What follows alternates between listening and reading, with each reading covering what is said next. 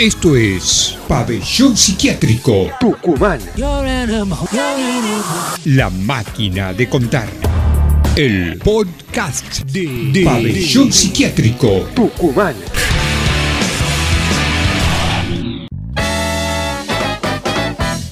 Bandidos rurales de León Gieco.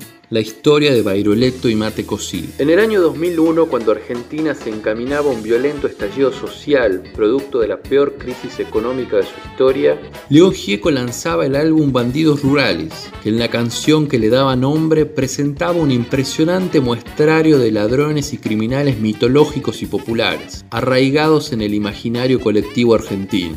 El relato se detiene principalmente en dos de ellos, Bairoleto y Mate Cocido, dos figuras surgidas en una época muy particular de la Argentina.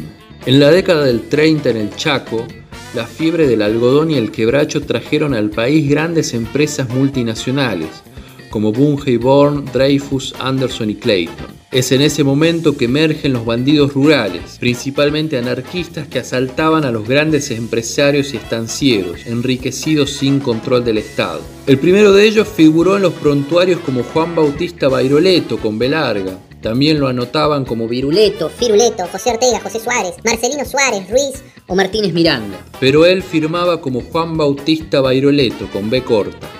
Nació en Santa Fe el 11 de noviembre de 1894, era el segundo de seis hermanos. Parte de su juventud la pasó entre burdeles, donde conoció a los primeros anarquistas. Allí se enamoró de una mujer que a la vez era pretendido por el gendarme llamado Elías Farache. Bairoleto y Farache tuvieron una violenta pelea que terminó con el gendarme herido de muerte con un disparo en el cuello. Bairoleto fue acusado de homicidio y encarcelado hasta 1921. Después fue asaltante de caminos. Varias veces se piloteó con la policía de Castex y otras localidades de La Pampa, e incluso en provincias vecinas. La gente lo ayudaba a huir y cuando se encontraba refugiado en algún lugar le avisaban cuando la policía andaba cerca. Le daban alimentos, abrigo y otros cuidados. Según la leyenda, robaba a los ricos y ayudaba a los pobres. Repartía sus botines entre amigos y gente. Para 1930 ya lo acusaban de cualquier asalto o muerte ocurrida en La Pampa. A principios de los 40 ya se organizaba una persecución dispuesta a terminar con él. El 14 de diciembre de 1941 muere el general Alvear Mendoza, rodeado por la policía. Estaba acompañado por sus dos hijas y su esposa Telma Ceballos, quien relató lo sucedido. Juan se suicidó, no lo mataron. Él se suicidó. Yo me levanté de la cama atrás de él, protegiendo a las chicas. Que se pega el tiro y empieza a caer para atrás.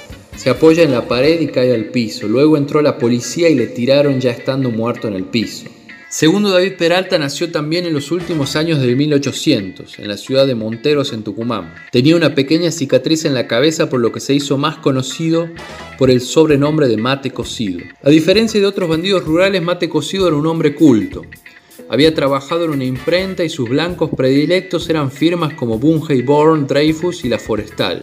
Además del crimen, Mate Cosío se dedicó a escribir algunas notas en la revista Hora, en las cuales justificaba sus robos, explicando que los verdaderos ladrones eran los que explotaban al trabajador y al suelo argentino. Tal como Bairoleto, la debilidad de Mate Cocido fue su corazón y su espíritu romántico. Se puso de novio con una mujer que también coqueteaba con un agente, lo que profundizó la inquina de la policía. El 22 de diciembre de 1939, Mate Cocido y su banda secuestraron a un estanciero y pidieron 50 mil pesos de rescate. Según las demandas de los captores, el dinero debía ser arrojado el 7 de enero de 1940 desde un tren, antes de que éste llegara a la estación de Villa Bertet en Chaco. Pero un cómplice lo entregó y desde el tren arrojaron primero un paquete con diarios cortados y después, cuando Mate Cocido y los suyos se acercaron a recogerlo, una ráfaga de balas se disparó desde los vagones. Mate Cocido se internó en el campo malherido y nunca más se lo volvió a ver. Esto es Pabellón Psiquiátrico Tucumán. La máquina de contar. El podcast de, de Pabellón Psiquiátrico Tucumán.